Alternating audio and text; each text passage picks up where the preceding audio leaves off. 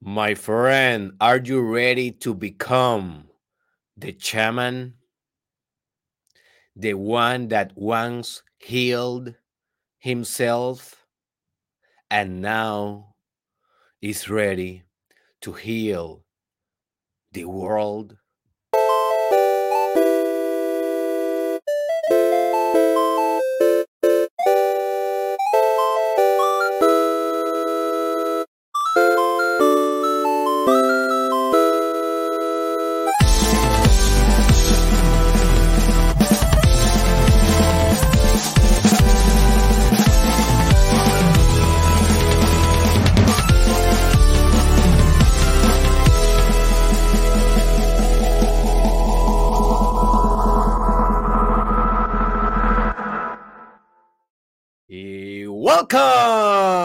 My friend, to the most transformative podcast in the multiverse. This is the Mastermind Podcast Challenge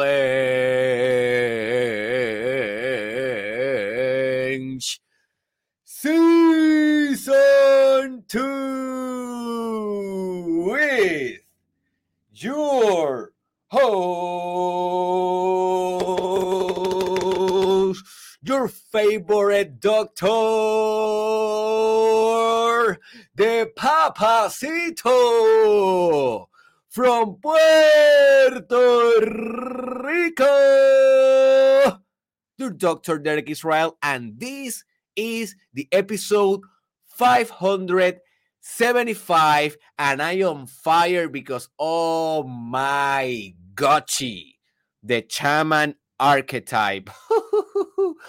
I think that this is one of the best archetypes out there. If you activate this archetype in your psyche, in your unus mundus, in consciousness, in the world, in the multiverse, you will transform the whole thing because this is the archetype of healing. This is the archetype of transformation, and you are this archetype. So, if you want to know more about archetypes, I have a whole reproduction list on my YouTube channel, Dr. Derek Israel, that is called Archetypes. And if you go there, you will be able uh, to see some episodes that I have of other archetypes some episodes are on, on Spanish, some episodes are on English, but I have already discussed the magician, the lover, the warrior, the king, uh, the buffoon, uh, the wise man or the old wise. Um, so I yes, I have discussed and I will continue to discuss in the future more and more of the archetypes. So if you really like this subject, uh, go to my reproduction list. Also, before we continue moving forward with the podcast of today, let me remind you that I opened a new service that is called Spiritual Guru Service. And you can buy that service on derekisrael.com. And with that service, I will be attacking different spiritual problems that you may be facing. And if you want me to go one on one in a very immersive service with you, for your spiritual benefit, consider uh, booking that service with your doctor, Derek Israel. So, very brief, what is an archetype? I like to do it in every episode because a lot of people they don't know what is an archetype. Maybe they are interested in the shaman, but what the hell is the archetype? Well, the archetype is the template. I always explain archetypes differently, but it's the same thing. The archetype is the template of energy that you need to have in order to express the shaman in you or through you. So, shamans have been around since the beginning of human history, and today they're still around. And we call them neo or modern shamans. And if you start reading a lot of books about shamanism, that is basically the religion or the dogma or the study or the science behind a shaman. If you study shamanism or you study some books, you will uh, read a lot about like how you can be a shaman in the modern days. Because you, when you think about a shaman, you think about an old guy in a tribe, in a cave, right? Back in the day, you know, before Christ, maybe. and you don't think about a guy that is in the computer uh, navigating the internet, but is also a shaman as well. So yes, you can be a shaman in the modern day. And hey, I am a shaman. I am I am not like uh, that weird, right? Well, I am very weird, but I am not with the full beard and that old stereotype of what is a shaman. So you can be a shaman today if you know exactly what a shaman do.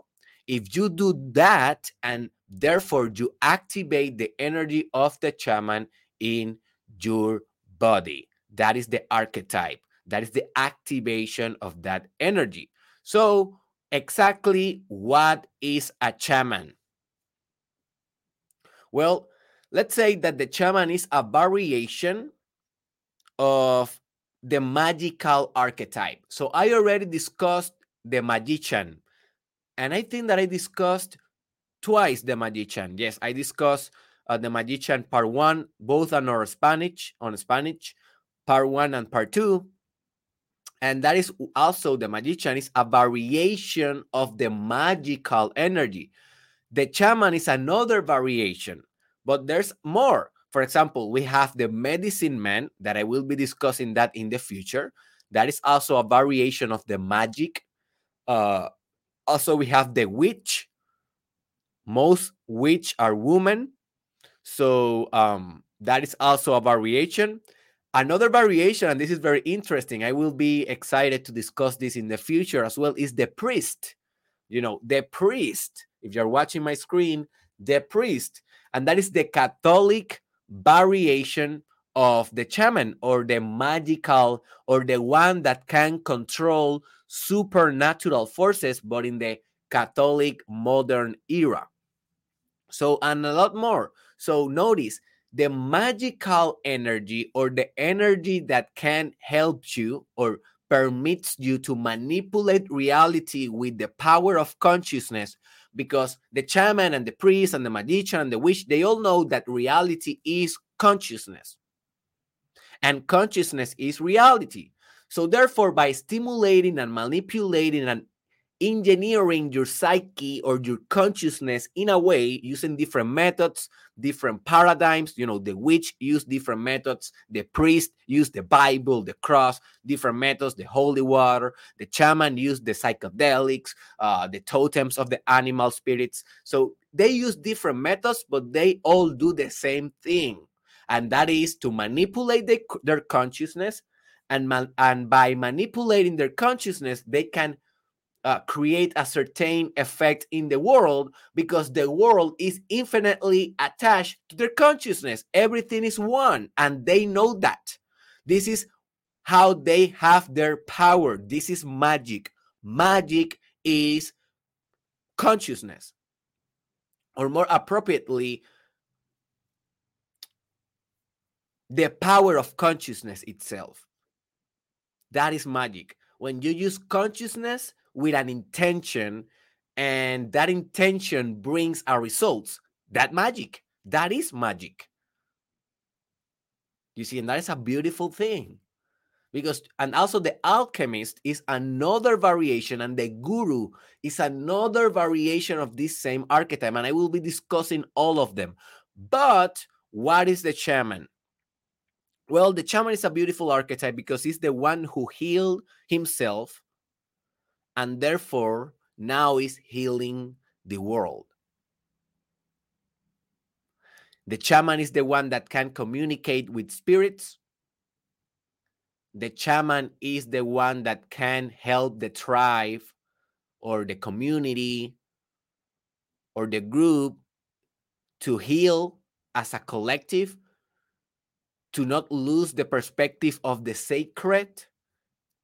The shaman is the one that help them to see the future, to see the good fortune, to make the rain fall. Also, the rainmaker. Notice the rainmaker, this is another variation of this archetype. Maybe in the future, I will also do an episode of the rainmaker.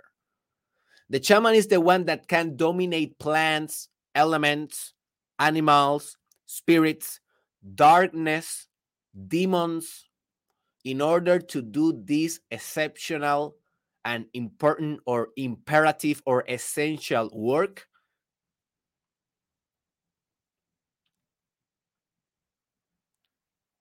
the shaman is the one that can navigate between the underworld and the normal world.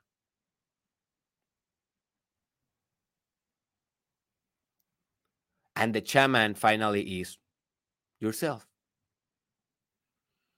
You are the shaman. The direct challenge in this episode is that you understand that you are a shaman. Now, by understanding that, it will not mean that you will be activating the shaman in you. You, you should do cer- certain things. You should uh, follow a map in order to activate this thing in yourself, this archetype. So now what I will be discussing is 12 essential traits or characteristics of the shaman that if you do this, right? If you follow these 12 elements, you will be activating the shaman in you or in yourself. So, and you may ask, Derek, but who will benefit of activating this archetype? Well, everyone, but if you're a psychologist, you will benefit at all, uh, very much. Uh, if you're a medical like a doctor, medical doctor, as well, you will benefit because you will not be only curing people, healing people with biological and chemical and pharmacological means, but also with spiritual natures. Um, if you're a counselor, if you're a social worker, if you're a politician in real life, this will be very good for you because the politician, it should be the shaman of the community. You know if the notice if the politician if the president of the united states it doesn't have this archetype uh, activated he's corrupted. He doesn't heal the nation. Right? And notice most politicians they don't are they are not shamans they don't have this energy of healing they are only thinking about policies corruption um, power, money, how they can hide their secrets, how they can win the next election. They don't have this archetype activated. Most of them, some of them maybe, but most of them, nah. But if you're a politician, you can be the difference.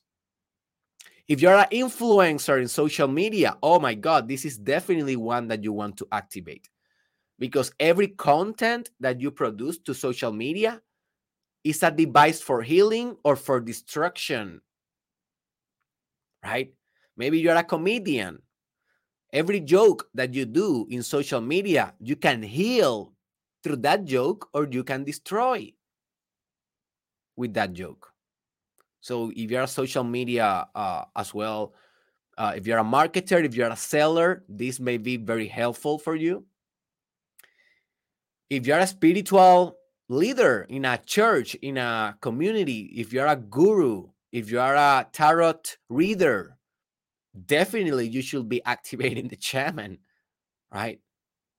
What else? If you're an artist, oh my God, definitely activate this. You will bring your art to a new level if you become the shaman in your art.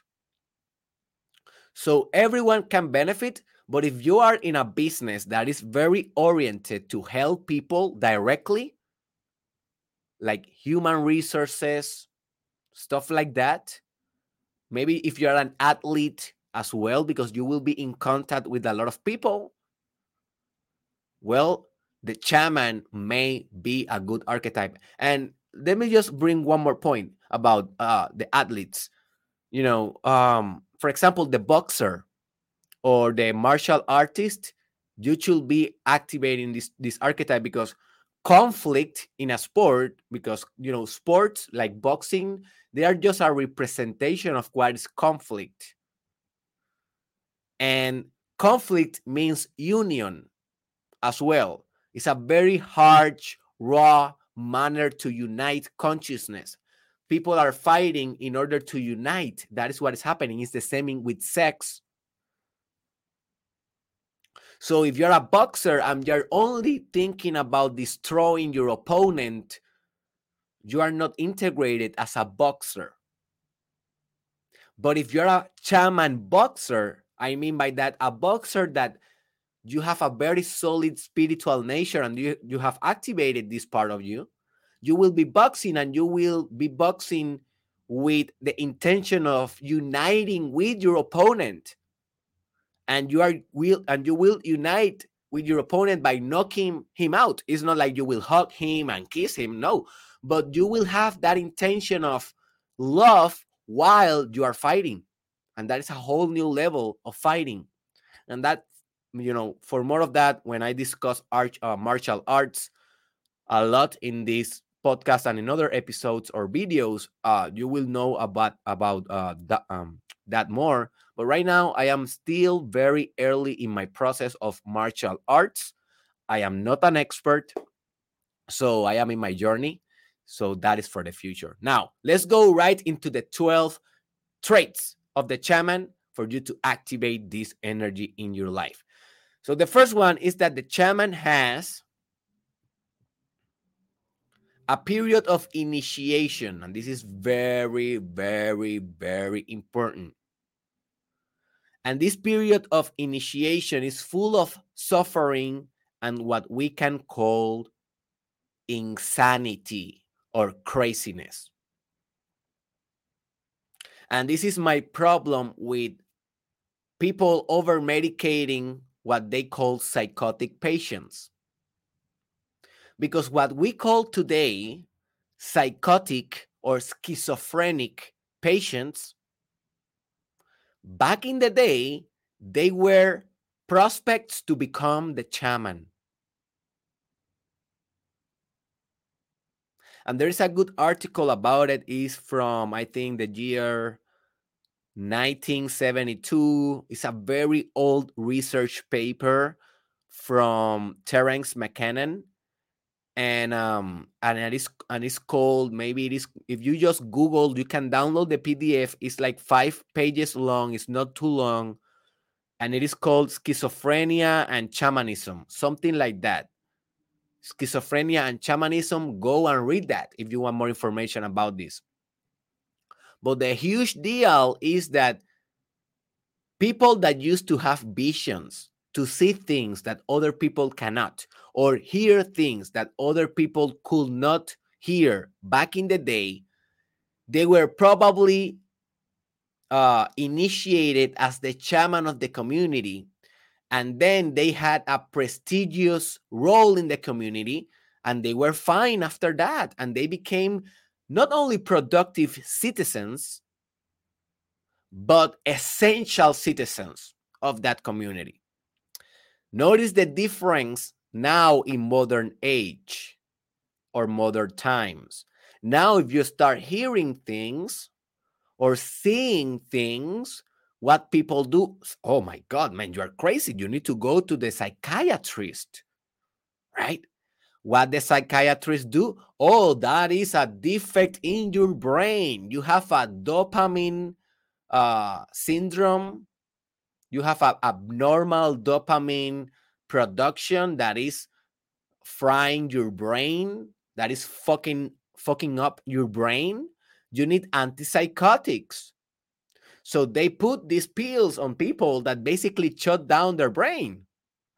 And yes, sometimes they, you know, the pills shut down the visions, shut down uh, the extrasensual experiences, but also they shut down the soul and they shut down the spirit and the drive and the motivation and the essence of the person. And then these persons, these patients, now they are not persons, they are patients of a capitalistic system that will exploit them.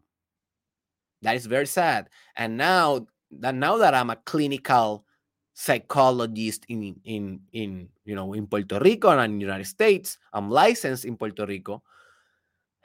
Now that I'm in the other side, I can see the shadow of the capitalistic system in mental health, in which this system is built for you to be fuck up in order to exploit you as a resource, as a capitalistic asset. Because if you can be crazy, you know, crazy, well, they can charge your health insurance forever. And this is a negative cycle for you. You become a product of the mental health system. And that is so wrong. Like I am destroyed. I am personally destroyed by this truth. Like I didn't know this. No one teach you, teach you this in university. No one. Who will say that? Who will accept that that the mental health industry is corrupt? No one will say it. You need to you know be in this industry or maybe you're a patient and you will realize that it is so corrupt. And i don't know if if it is like this in any country in all the countries uh, but at least in puerto rico and in united states is like this.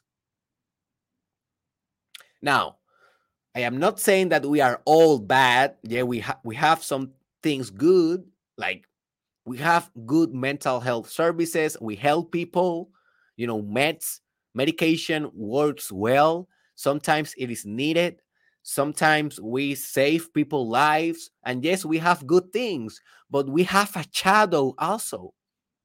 We have a darkness like everyone else but we are not recognizing our darkness. We are not doing nothing to to heal our darkness as an industry. I'm sorry that i am going to this route. Uh, I know that maybe I am like uh, going in a different route, but this is so important because maybe you have a diagnosis of schizophrenia and what you are really is a shaman. And you are taking your antipsychotic and you are burning your shamanic powers down. Now, the problems is not the visions and what you hear. The problem is your ego that your ego cannot tolerate those and those elements those what we can call hallucinations but let's say that they are not hallucinations that they are just extrasensual experiences or paranormal or parapsychological experiences you know they, they are good if your ego is able to digest them and to give them a different meaning that actually helps you to heal and helps you to heal the world. And that's why I love the Jungian psychology because the Jungian psychology they are not perfect, but one things that they consider is the material of hallucination as a attempt of the psyche to heal itself. you know, in the Jungian psychology, they use dreams, the content of dreams, the content of fantasies, the content of psychedelic experiences, the content of meditations, the content of altered state of consciousness and hallucinations. They use that content, whatever you are seeing or perceiving or whatever you can draw in art, as the route, the route for your healing. Sometimes some Jungian psychologists they don't know as you know they they are more corrupted as well, and they don't use the uh, do this anymore. But back in the day, specifically Carl Jung, he he did it. He did it a lot. He was a shaman himself.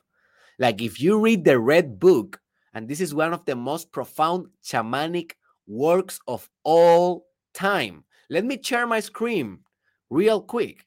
If you're watching my screen in the my YouTube channel or maybe on the Spotify channel, just just watch this. If you go and you search Red Book Carl Jung, and this the original version costs two hundred dollars, but you can you can buy uh, a more a more kind of a a more kind of a um a cheaper version that is like $30 on Amazon. And I recommend this book for all people. Like this book is about drawings and look this, look these images. This is shamanic images, folks. Look this image. This image is basically what in shamanism is called the axis mundi, the connection between the underworld and the real world or the, you know, average world. Look this one. So the book is like this. It have literature in it, but a lot of images because he was an alchemist and he was a shaman. Look at this one. So yeah, buy that book. Maybe this book will awake some things in you that you don't know they exist. Look this one. This is obviously the archetype of the shaman, the self, the magician, the healer. All right. So when the shaman is hallucinating or seeing things, people in the tribe used to know he's ready. He's ready to become one of us. And they train them. They train to use that as a power for healing. They didn't say, man, you're crazy.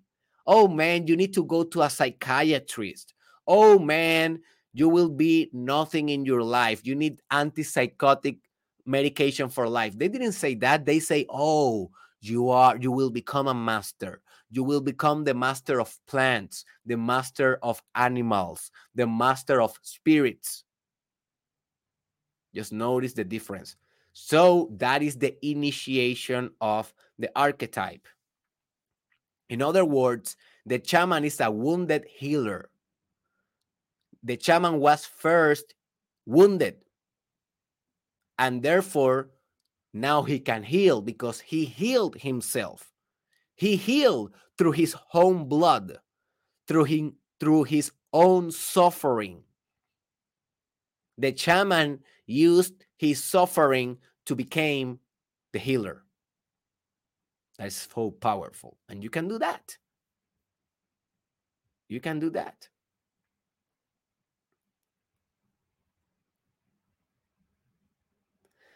The next characteristic is that the shaman do not only help himself, but also help and heal the community. This is very, very important because a lot of people they they go and they start their healing journey, but they are very focusing on themselves, very focused on themselves. And the whole point of healing is to heal the whole multiverse not only to heal yourself. So the shaman carries this responsibility in his shoulders. The shaman knows that this internal work that he's doing is only actualized when he can help the sick, the weak, people that are in need because the shaman knows that when he is helping and healing another person, he's healing a part of himself. He's not healing a separated entity. He's healing himself because the shaman know that everything is infinitely interconnected and everything is one.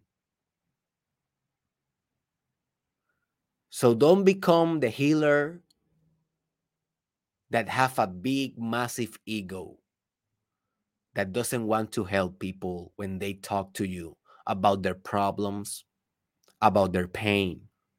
Listen to them. Help them Give them advice. Give them your spirit, your soul, your wisdom.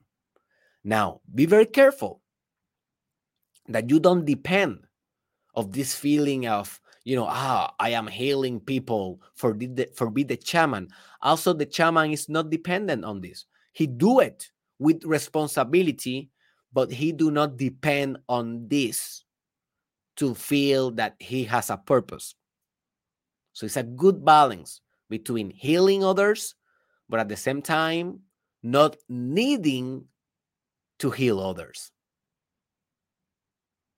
For example, uh, sometimes you know in our psychology industry we see some psychologists that they need to work with patients like they need that and if they are not working with patients they become crazy and when they are working with patients they prefer to put the patient first in every aspect of their life they die for their patients that is not good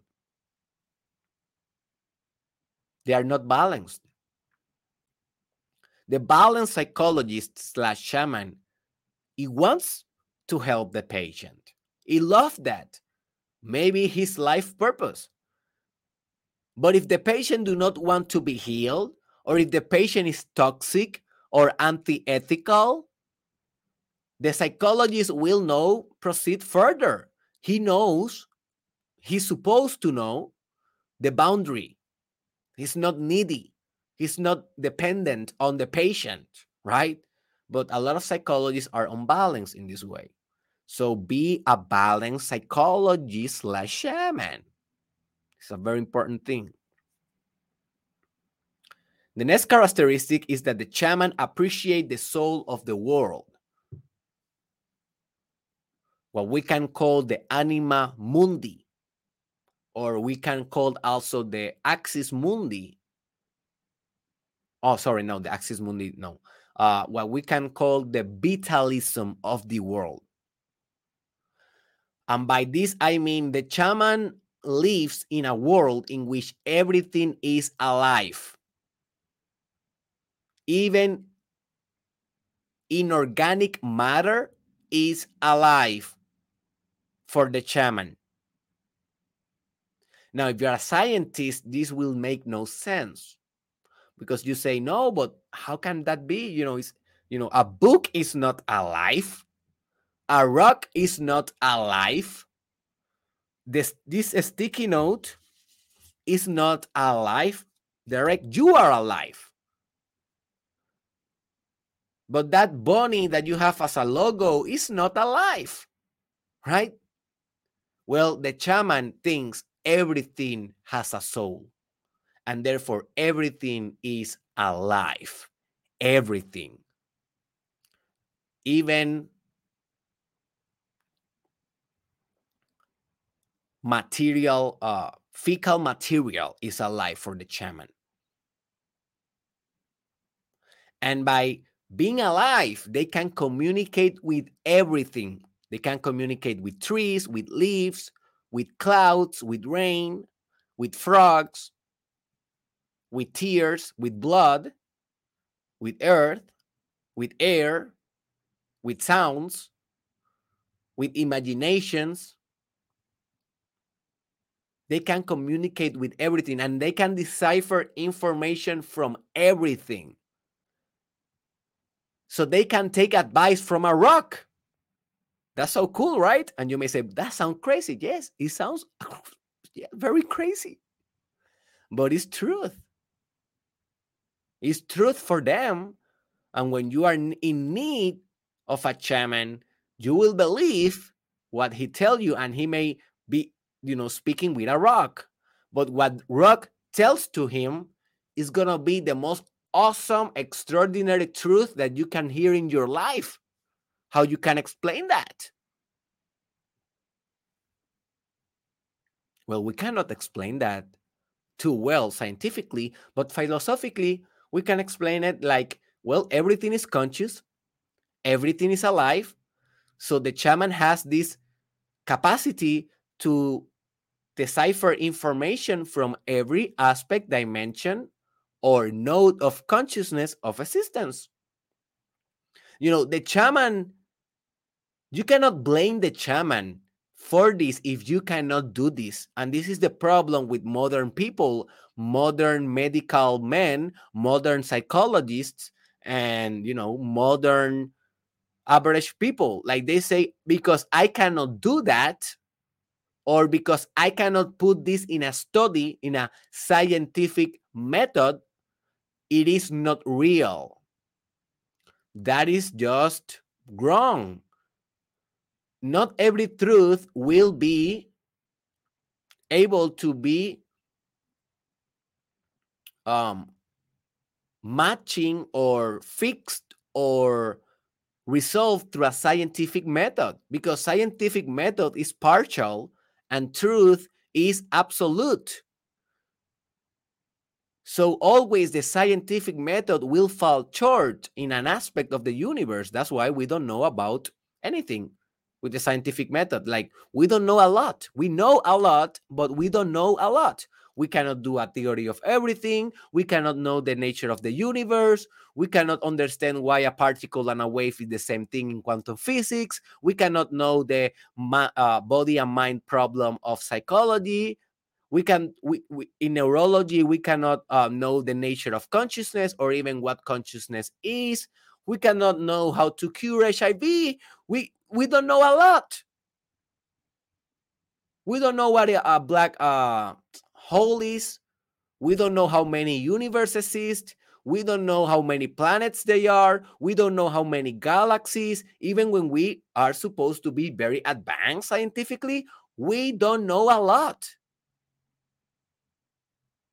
So the shaman, he doesn't need the scientific method. He can speak with a rock. But you cannot do it, and therefore you think he's nuts. He's not nuts. He's just doing another method. If you can learn this method, maybe you will understand why he do it.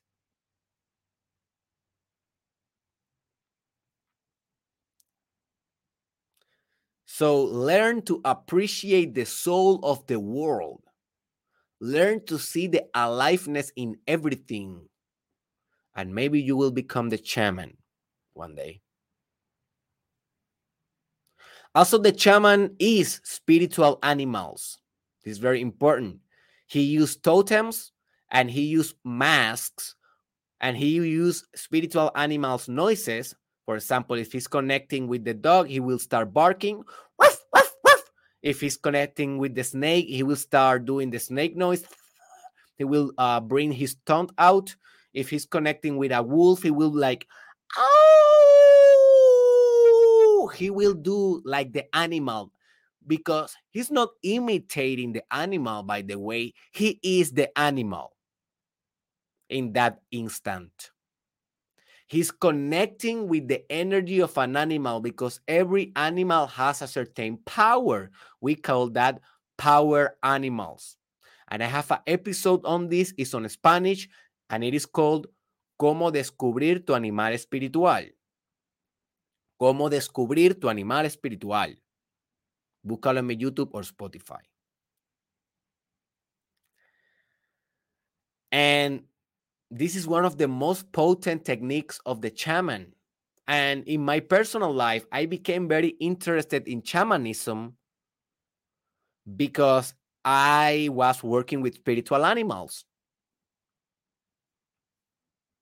And then I I realized, oh, this is part of the shaman journey. And then I, you know, start studying the shaman or reading about it and meditating about it and activating this force on my on my life.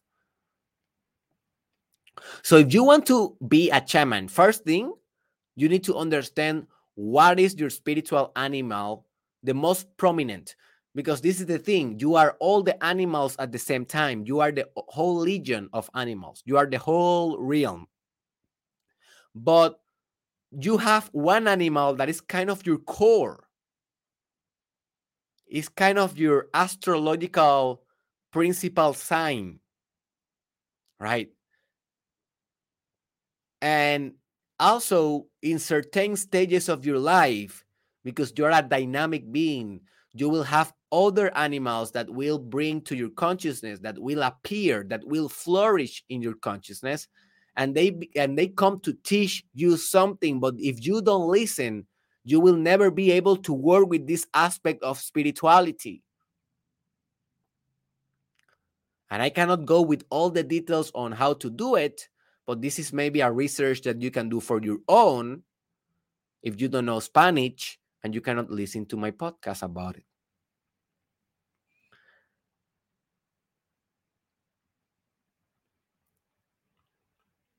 Also, the shaman used plants and other natural resources to cure the world. This includes psychedelics and other elements as fire, uh, water, air, earth, and the uh, quintessence. I have a whole mini series on Spanish about these elements. It is called Los Cinco Elementos. Miniserie de Derek Israel, Los Cinco Elementos. Watch that miniseries if you can understand Spanish. You will learn so much about it. But for example, if you see in a movie The Shaman, right, the magician, whatever, sometimes they are looking at fire when they see the visions. Well, they are working with the fire element. Sometimes you see, you see the shaman that he becomes an eagle and start flying. Well, you can understand that they became air. They are navigating through air. That uh, through air. That means that they are navigating in the spirit, in the logos, in the psyche, in the mind, in the thoughts. That is air. Or maybe you see that they bring rain down, like they can make rain. That is a symbol of they are working with the water element, the emotions, the intuition element. Or maybe you see them connecting with a tree or becoming a tree or becoming a root. That is earth, the symbol, the symbolism of materialization cementation of a psychological spiritual reality to bring the abstract to the tangible through the spectrum of manifestation and consciousness. Also, the shaman used plants for healing and psychedelics as well. And they use psychedelics like they can lick a frog, for example, or they can do the ayahuasca, or they can, uh, you know, do certain things because with this superpower that psychedelics bring, uh, they can get into an altered state of consciousness, and for them will be easier to navigate in the underworld. And navigating in the underworld, they can do their spiritual mechanics and their spiritual operations because they believe in shamanism that this world is full of spirits, and spirits are patterns, patterns of existence. And if you can go to the code of the existence, if you can go to the base pattern of existence and you can hack that, then you can hack reality. It's a very good metaphor with software. If you can, you know, hack the code, you can hack what will be displayed in your computer, right? The code determines what will be shown in your computer and how your computer is working and stuff like that. Well, it's the same, but the code is the spirit in the shamanic world. They can become the code itself and then they can use the computer. You understand? They are the coders of reality in a spiritual sense. And psychedelics help them to do this faster it is not that they cannot do it without psychedelics. They can do it, but psychedelics is like a short route, like route, like they can do it faster with psychedelics.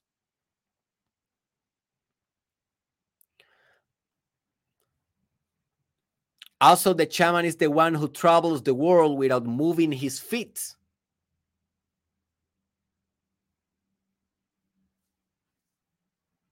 This is very important. And you can say how the hell he do it without using his feet? Well he traveled the world by using his soul. Have you ever heard about out of body experiences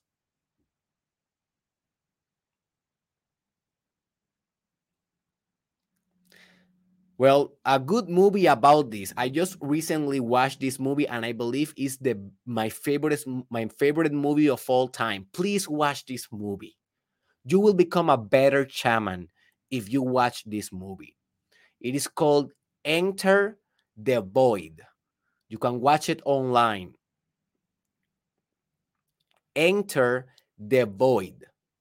And in this movie, it's about out of body experiences. I will not spoil you the movie, but you will understand what the shaman do by watching this movie but basically they can navigate the world without using their body they are in a trance and their spirit is everywhere wherever they want. They can they can travel in an astral way. In an astral journey. When you when you are dreaming, you are navigating also without using your, your feet, right? Your legs. But the shaman he doesn't need to sleep to do this. He can do this awake in an altered state of consciousness. And you may say, why? Well, because he manipulates reality this way. Like if he needs to uh, speak with the elephant, for example, and he's in a place where elephants are not there, well, he can go to altered state of consciousness. He can travel to Africa and maybe he's on Peru, but he can go to Africa and he can speak with an elephant there in a spiritual sense and he can bring the information back to his body and then he can you know speak his truth help people and do whatever he's going to do with that information that is just one example or maybe he can travel to mars or to pluto or to another multiverse as well and fight dragons and fight demons and fight evil forces there. Yes, it sounds like a fantasy, but it's only a fantasy when you are not a shaman. That's the truth. Also, the shaman is the one who benefits from the total interconnection of the shamanic web. The shamanic web is a very beautiful term that is referring to the unus mundus of the world. And the unus mundus is the same term, but in alchemy. In philosophy, is the non dual aspect of the world. In the Hindu system, is the interpenetration aspect of the world. In the Buddhism, is nirvana, aka when everything is one and you are in peace with that in Christianity is Christ consciousness or heaven or salvation. In the chakras philosophy or yogi philosophy is the universal chakra, the crown chakra, when you finally become one with everything. So just notice every system has like a concept for this truth of reality that basically means that everything is one. So by manipulating an element of reality, you are manipulating all the elements of reality. In science, this is called the non local aspect of reality or non local aspect of the quantum mechanics or the superposition of the electron. So there's different terms for the same idea of interconnectedness. And the shaman, he's not only aware of this, but he knows that he, in his body, he's all of these connections. He's the microcosm. That is a term in the Asian philosophy. The microcosm or the micro orbit or the microcosmic is micro because it's in you but at the at the same way is the cosmos itself. A good uh, example is like ex- imagine that if you can go and zoom in in your body and to see closer and closer and closer to your body, when you are seeing very very close to your body, to your body, to your body, you will appear in the whole cosmos because the cosmos and the body is the same. And if you can zoom in in the cosmos, like if you go and zoom in in the universe and zoom in, zoom in, zoom in, then you will start seeing your hands and your face, and you will see yourself because you are the universe as well. That is like a good a good thought experiment for illustrating this point. Also, the shaman is the one who is not afraid to use the light and light. I have a whole episode about this, and this one finally is on English. And it is called Luminosity What is Spiritual Light? That is one of the most important episodes that you will listen in your life. But light is the substance of magic. Is this magnetism of change in the infrastructure of reality. And the shaman can use light to heal people. He can use energy. He can use Reiki. He can use light in form of tarot reading, in form of in form of a divination. He can foresee the future. He can speak tongues. All of that is manipulation of light. Because the shaman knows that he not use light, he is light. Notice the difference. It's a huge difference. He doesn't use light. He's not a flashlight. He's the light itself. He's the photon itself. He's the unit of light itself. The unit of God itself. Light is a synonym of God. The shaman is God. God is the ultimate shaman.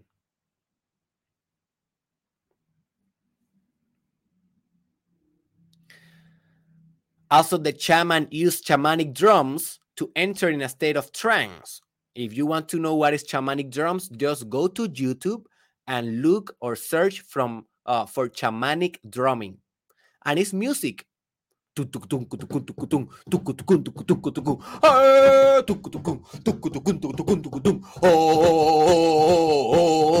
It's like that. It's like a music, like oh my god, like you you go to a deep trance with that music and they use deep sounds like oh.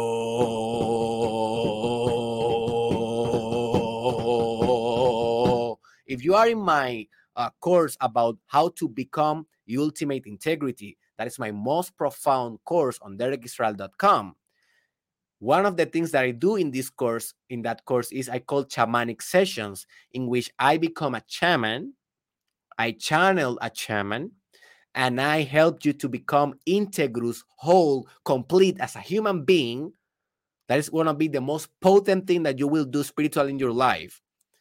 But using shamanic drumming and philosophy and inspiration and um, performance and art. So you know if you are in that course. If you are not in that course, enroll today. That will be the best decision of your life. It's on derekisrael.com, the way to your ultimate integrity. That is one of my best courses. And um and the shaman used this type of music. The shaman used what is called music healing or sound healing. And I will be discussing more about this in the future because I'm studying really deeply right now how use sound, how to use sound for healing.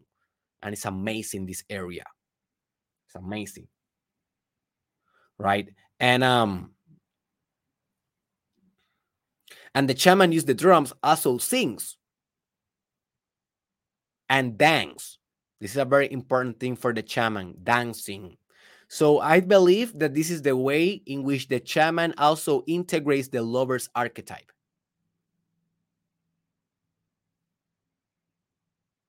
El arquetipo del amante. And you know that if you want to become a king, you need to integrate the uh, the lover, the warrior, the magician, and now the king. And I have an episode about that, that it is called King, Warrior, Magician, Lover. Those are the four archetypes for the perfect male manifestation. That is more for men, but also I have the woman episode about it. Uh, if you go and you watch um, the female archetypes, just watch, just uh, search Derek Israel female archetypes, and uh, I have an episode with Crystal Madrid. She's, she's a psychologist an artist and she studied archetypes and she brought the subject because I didn't know too much about it. She brought the subject with me of female archetypes. So you have to study, you have resources, man. So also the shaman is the one who supports and powers the leader of the community and in his most actualized form becomes the leader of the community. So in most movies or stories you will see that the king is not the shaman. He always need the shaman to bring information to him or when he's confused he goes to the shaman. That's why that's that is because the the king is not integrated yet. He needs another person to tell his fortune to do his magic. The real king, he doesn't need the shaman. He is the shaman. And also the real shaman is the king. So when the shaman, he doesn't want to lead his people, and a lot of shamans, they are kind of, ah, I don't want to lead. I prefer to be alone, you know, in solitude. I don't want to do politics. I don't want to lead war you know most shamans are like that because they are not actualized completely the actualized completely shaman the whole archetype it also is the king he becomes the king. He leads the community. He not only heals the community he leads the community. He becomes the king. But that is when the shaman and the king finally reach their final stage of integration. So, if you want to become the shaman, first heal people, heal yourself. Second, heal other people, and then lead them. Become a leader for becoming the ultimate shaman. Also, the shaman is not afraid of demons or dark forces. The shaman eats them like breakfast as if they were eggs with bacon. Yeah. Like if you're afraid of a demon, you cannot be a shaman. The shaman eats demons, literally eats them. You know, I, I always tell my the story of my grandmother in Puerto Rico. She was a witch. And um one of the stories uh that my father told me is that she ate demons. Like people possessed demonically went to her house and she ate them and then throw throw them up like boy the demons can you imagine that i cannot do that like yes i'm a shaman a little bit i'm a psychologist but my grandmother I, I want to connect more with her she's dead. Um but she she she was a thing like oh my god. But yeah that is very common with shamans they can eat demons. They can eat dark forces, they can eat evil. And that is a representation of digesting egos, digesting traumas, metabolizing suffering. So you cannot be afraid of demons anymore if you want to be a shaman. You need to dominate demons. Now you are understanding the power of the shaman, huh? It's a powerful thing, huh? And finally, the shaman prefers solitude to do inner work. Yes, most of the time. So this is a difference between the witch and the shaman, because the witch also is a as a magical archetype. She prefers to be in a social circle. That's why if you see a movie of witches, they are together always, like in a circle of women that are witches, or in a cult the shaman, you will not see them all together being shamans. You will see one shaman in one cave alone. Very similar to the hermit in the tarot card. But the shaman, when he transcends, he can, you know, go back to the community and he can become the king. As I said, he's the leader. But before he's the leader, he prefers solitude. So if you want to activate this archetype, be alone more. If you are dependent of always be speaking with people, to be speaking with people in chat, in Messenger, in Instagram, in WhatsApp, you know, if you talk to me on WhatsApp, probably I will never answer you or I will answer you like 2 weeks later. Or I only answer to my wife immediately and to clients immediately. because obviously they are my clients. What I what I will do, they are paying for that. But if you're a friend, and my friends know this and they don't like it, but hey, they accept me as I am. If you're a friend, or maybe you are, you know, trying to chat with me, I will do it. I am not this guy that will never answer you. You know, I have empathy and I want to form new relationships and I'm open. But I will I will wait a lot, not because I am proud of waiting or because I want to feel self-important. It's because I know that every time that I go and chat with someone or speak with someone, that is a cost of opportunity that I can be using to do my shamanic work, to do my inner work. So I will not waste that for anyone except my wife and my clients, not even my mother or my father. They some sometimes they they need to wait days or hours sometimes because my father and my mother, uh, you know, they are father and mother. So I, I am more with them, you know, I am more social with them. But with people like because that, I'm the shaman, I need to do this. It's part of the journey. So be aware how social you are because the shaman needs solitude in order to concentrate its forces in the inner healing.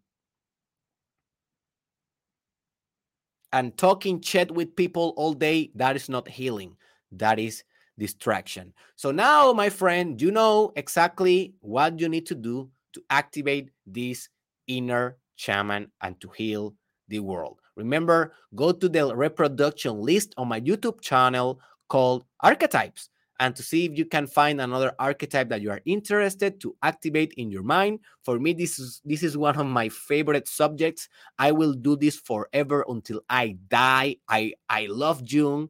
I love archetypes and I study this and I incorporate this in my own life. So this is very natural for me. Also, leave a comment about you know what other thing you may think about to activate this archetype of what are your thoughts about it share it with your friends share it in the groups share it in your social media also remember that we are on patreon and you can support us to um you can donate five dollars per month and you can basically power this podcast to continue transforming lives for free the link is in the description. Also, we have a Telegram group in which we are discussing essential aspects of personal development and this podcast.